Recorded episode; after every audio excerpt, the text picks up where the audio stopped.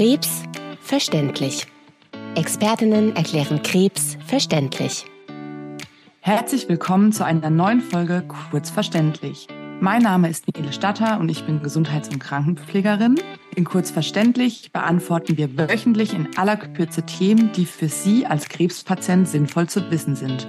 Heute sprechen Bettina und ich über das Thema Mythen und Fakten.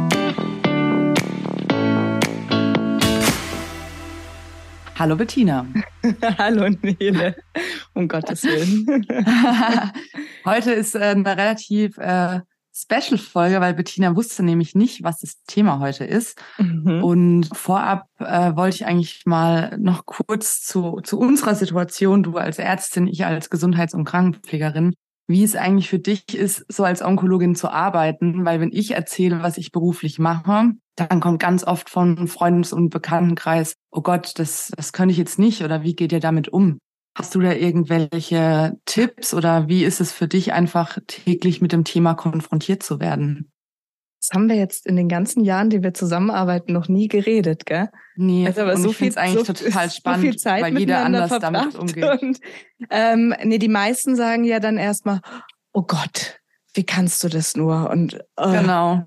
Äh, dann sage ich, na ja, das ist ja jetzt letztlich, wenn man sich für fürs Gesundheitswesen und für die Medizin entscheidet, dann ist es ja in jedem Fachbereich so, dass man mal äh, besseres und mal mal schlimmeres hat, mit dem man konfrontiert wird. Und wir und ich glaube, das geht dir genauso, wir leben ja extrem davon, dass wir eine Beziehung zu unserem Patienten haben und aufbauen. Ja. und das machen jetzt äh, andere nicht so, also in anderen Fachbereichen ist es eher so dieses Kommen und Gehen und ich finde es äh, bei uns so schön, dass wir wirklich mit den Patienten und den Familien so eng sind.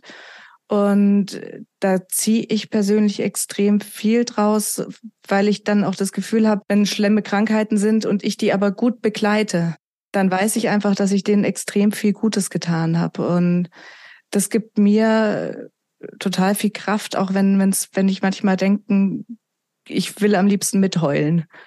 Ja, aber hast du auch ja auch Gefühl, so, dass, dass man manchmal denkt, oh Gott, oh, oh je. Also bei mir ist es tatsächlich so, dass bei mir, also ich finde, das Team trägt unheimlich viel. Also mhm. Also man merkt, wenn man in einem guten Team ähm, zusammenarbeitet und äh, dass man sich auch mal drüber austauschen kann oder eben auch, wenn man mal eine Situation gar nicht versteht.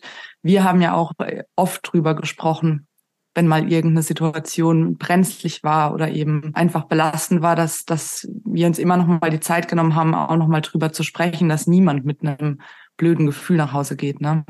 Und das ja, wobei das ja auch eher unterbewusst passiert ist dann, ja. dass wir, dass wir geredet haben. Also ich kenne es ja jetzt aus der Notfallmedizin, wo du dich ganz bewusst nach, nach Fällen nochmal zusammensetzt und dann so eine, eine kurze Teambesprechung machst und den, den, den Einsatz jetzt durchgehst. So haben wir das ja nicht gemacht, aber es war eigentlich automatisch immer so, wenn, dass wir das gleiche Gefühl hatten, dass wir bei dem gleichen Patienten uns nochmal in die Küche gesetzt haben und, und geredet haben. Ja, für, für die, die es nicht wissen, ähm, Bettina ist als Notärztin Ärztin früher im Einsatz gewesen. Das wissen hier vielleicht viele nicht. Das war vielleicht noch eine ganz äh, interessante Info am Rand. Zum Thema heute. Also ich habe mir die Mühe gemacht und habe mal ein bisschen das Internet äh, durchgestöbert und okay. ähm, wollte dann mal äh, die größten Mythen über Krebs ansprechen und die auch direkt aus dem Weg räumen. Und ich bin ehrlich gesagt ziemlich erschrocken, was ich da so gefunden habe und auch was die ähm, häufigsten Suchanfragen waren. Und da fangen wir mit dem ersten vielleicht direkt mal an. Und zwar denken viele, dass Krebs ansteckend ist. Wie eine Erkältung. Okay. Und das finde ich sehr erschreckend. Das und hätte da ich jetzt auch sagen, nicht gedacht. Ist das die, die Nummer eins der Suchanfragen? Nee, es war nicht die Nummer eins, aber es war auf jeden Fall in den, in den Top Ten, sage ich mal, dabei, okay. die ich jetzt rausgesucht habe. Und ähm, ähm, nee, also Krebs ist nicht ansteckend und was vielleicht viel, viel wichtiger ist, auch die Nebenwirkungen von Therapien. Da gibt es manchmal Therapien, die wir geben, die so ein bisschen Hautausschläge machen können. Ähm, und du hattest es ja neulich auch schon gesagt, dass alles, was man sieht, so wie der Haarausfall, so ein bisschen stigmatisierend ist. Und vielleicht ist das so ein so ein Punkt, wo man denkt, das könnte ansteckend sein, aber das ist alles, also weder die Krankheit ist ansteckend, noch die, die Therapie-Nebenwirkungen sind ansteckend und ganz, ganz wichtig. Es ist auch so, dass wenn jetzt Leute äh, Chemotherapie zum Beispiel kriegen, dass die Chemo nicht ansteckend ist. Ich glaube, das ist auch noch so ein Thema, wenn man sich schon die Gedanken macht, ob Krebs ansteckend ist, dann denkt man wahrscheinlich auch noch einen Schritt weiter mhm. und mhm. denkt, vielleicht ist, ist das jetzt gefährlich, den, den anzufassen. Und das ist alles in der Regel nicht so, auch wenn es immer Ausnahmen gibt bei uns, das weißt du ja auch. Also es gibt auch äh, Chemotherapien, da muss man die Haut waschen. Das ist dann aber auch damit ja. dann erledigt. Und darüber wird man auch aufgeklärt. Richtig, also. darüber wird man aufgeklärt. Und es gibt spezielle äh, Therapien mit radioaktiven Substanzen, wo man dann ähm, tatsächlich für eine kurze Zeit auch sich isoliert, also wirklich eine ganz, ganz kurze Zeit. Aber wie, wie du sagst, darüber wird aufgeklärt. Und ja. nein, also Krebs ist nicht ansteckend. Ansteckend. Sehr gut. Dann haben wir das erste Thema direkt abgehakt. Dann zum, zum zweiten Fakt und Mythos, über den ich mich persönlich schwer aufregen könnte. Das war nämlich sehr, sehr häufig vertreten. Krebs kann man aushungern. Ja, das ist ja einer meiner Liebsten. genau. Und zwar, ähm, also da muss man ja ganz klar sagen, dass dieses Fasten, diese Fastenvorschriften, die es da überall im Internet gibt, dass man Zucker komplett weg, weglassen soll, die fördern einfach nur ein extremes Untergewicht und eine Mangelernährung. Und wäre vielleicht ganz nett, wenn du da nochmal einfach als Ärztin kurz Stellung dazu beziehen kannst, dass also, wir da nichts davon haben. Ja, also bei, bei diesen, bei diesen Diäten, äh, das ist wirklich teils erschreckend weil, weil die alle, also diese Berichte sind ja eigentlich alle ganz sinnvoll und gut aufgebaut. Und da ist auch überall so, so ein Mühe dabei, was, was stimmt. Und die Idee, den Krebs auszuhungern, ist natürlich auch eine feine, wenn man dem, das, das sage ich meinen Patienten äh, oft, wenn man jetzt eine Krebszelle auf einen Reagenz gibt und dem einfach keinerlei Nahrung gibt dann stirbt der mhm. natürlich. Also wenn man da überhaupt aber, gar keine Nährstoffe ja. und wenn man jetzt aber einem Menschen alles entzieht, dann äh, stirbt der Krebs, aber dem Mensch geht's dazu dann halt auch nicht so gut. Wenn man hungert vor allem erstmal sich selbst sich selber aus, und wenn man dann überhaupt erstmal da zur Krebszelle kommt. Ne? Also das ist ja und man ist ja eh man, so, ja. dass man in einem in so einem Krebsstoffwechsel drin ist. Das heißt, der der Krebs zehrt ja ganz häufig eh schon. Also wir haben ja als erstes Symptom ganz oft den Gewichtsverlust und die Leute sind ausgemerkelt, die haben keine Kraft und dann kommt noch eine Therapie, die Kraft raubt und dann soll man noch eine Fastendiät dazu machen. Das ist einfach so, dass egal in, in welcher Studie, wenn man die so auseinanderdröselt, man sieht immer, dass die Menschen extrem an Körpergewicht verloren haben, wenn sie dieses Fasten mhm. gemacht haben. Und das ist das, was wir auf, auf jeden Fall vermeiden wollen, dass, dass die Energie runtergeht, das Körpergewicht runtergeht. Es spricht überhaupt nichts dagegen, den Industriezucker zu reduzieren. Aber äh, es ist auch nicht so, weil es gesund gibt, zu ernähren, ja. Genau, gesund und ausgewogen ernähren. Das habe ich in der, in der kurzverständlich Folge auch aufgenommen. Aber es gibt auch diesen Mythos Krebsaushung, es gibt auch den Mythos, dass Therapien besser vertragen werden, wenn man fastet. Darum, oh wow, dass man dann, ja, ja, das, das gibt's auch. Wir hatten sogar mal eine Patientin, das, ich weiß nicht, die hast du wahrscheinlich nicht mehr so auf dem Schirm. Das war eine ältere Dame, ich glaube, die war 86 und schon wirklich auch so so ein kleines äh, kleines Persönchen. Ja. Und der hatte, glaube ich, die Schwiegertochter gesagt, dass sie immer am Tag vor, am Therapietag und am Tag danach nichts essen darf. Oh, das ist so furchtbar, weil das ist wahrscheinlich wieder in irgendeinem Klatschblatt. Und das, die ist uns ja kollabiert und hat es dann erzählt und dass es ihr dann auch immer ganz schlecht geht und äh, ab dem Moment, als als als ich ihr dann erklärt habe, dass sie sich äh, ernähren darf und bitte auch soll, dann dann ging es ihr doch deutlich besser. Oh Gott, okay. Also das Ziel ist ja primär jetzt erstmal immer das Gewicht erstmal zu halten und auch wirklich versuchen viel zu essen. Ja und gerne und gesünder ernähren, also ge gerne die Krankheit nehmen zum Umdenken in Sachen Ernährung, dass man dass man äh, die die ungesunden Sachen streicht aber man soll jetzt auch nicht sich nochmal was aufladen ja, unter der Therapie. Okay. Und, und äh, viele Angehörige, das merkst du ja auch, versteifen sich ja total auf diese Ernährung. Und es gibt, mhm. es Weil gibt es halt was ist, was man selber mitmachen kann. Mhm. Die Leute wollen ja mithelfen. Das ist halt ja, immer. Ja. Aber das, das macht so viele Beziehungen kaputt. Und ich ja. habe so viele Ehepartner-Streits bei mir im Arztzimmer wegen dem Thema Ernährung. Das ist äh, ja, das ist weil dann wieder gekocht wird und dann und dann isst da nichts und ich gebe mir so Mühe und dann schimpft er ja, und andersrum. Ach, ja. Natürlich, die Angehörigen sind total verzweifelt und wollen auch irgendwas beitragen und dann ist es frustrierend, aber ich finde es immer wichtig, dass die Beziehung die Beziehung bleibt und die Pflege nach Möglichkeit ja. woanders. Ähm. Aber vielleicht jetzt kurz an die Zuhörer, vielleicht sehen Sie auch, äh, was hier noch alles drumrum gemacht wird. Also es geht wirklich nicht nur darum, dass jemand eine Chemotherapie kriegt, sondern da ist auch noch ganz viel zusätzliche mhm. Aufklärungsarbeit, was da alles mit dazukommt. Wir wollen ja nicht, dass die, dass die Krankheit auch noch die Beziehung äh, kaputt macht.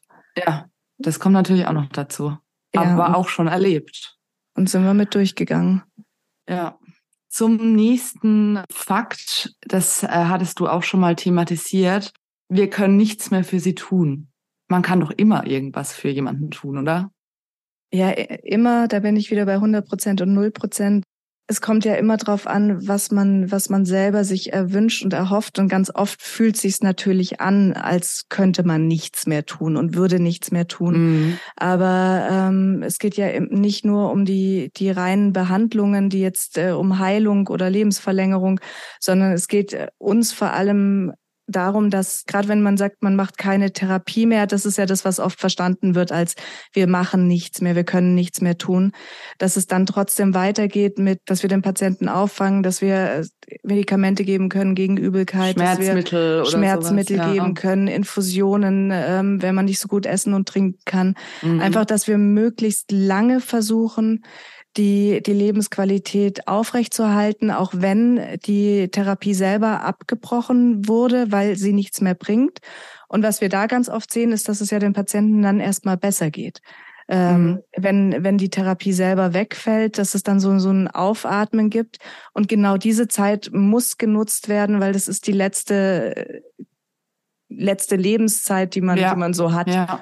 Und da macht man nicht nichts mehr, sondern da macht man ganz viel.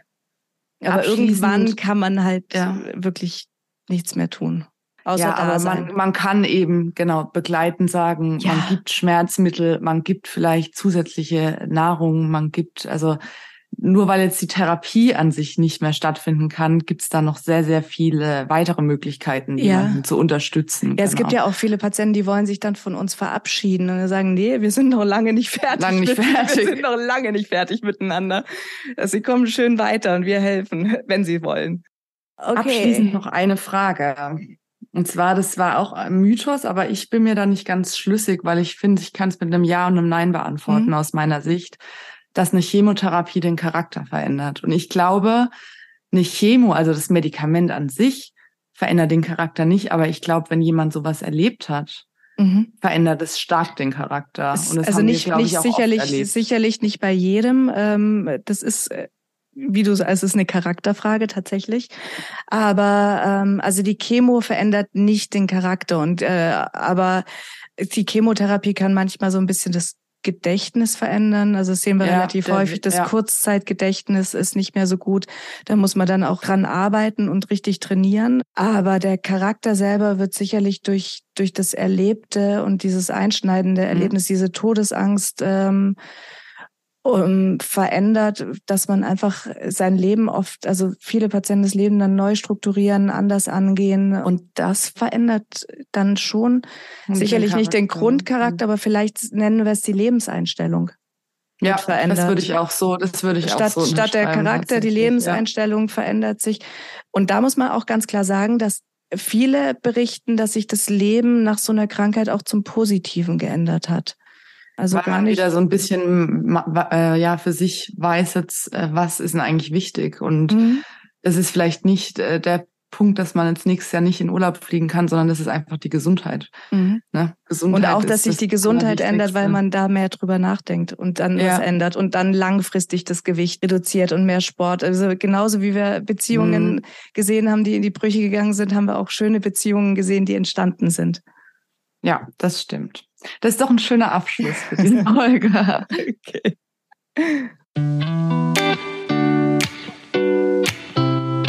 Das war's heute bei Kurzverständlich zum Thema Mythen. Wir hören uns hoffentlich wieder zu einer monatlichen Folge bei Krebsverständlich, dann auch wieder mit Esra, Bettina und mir. Wir wünschen euch noch eine schöne Woche. Tschüss, Bettina. Tschüss, Nele, und vielen Dank für die Folge. Ja, sehr gerne.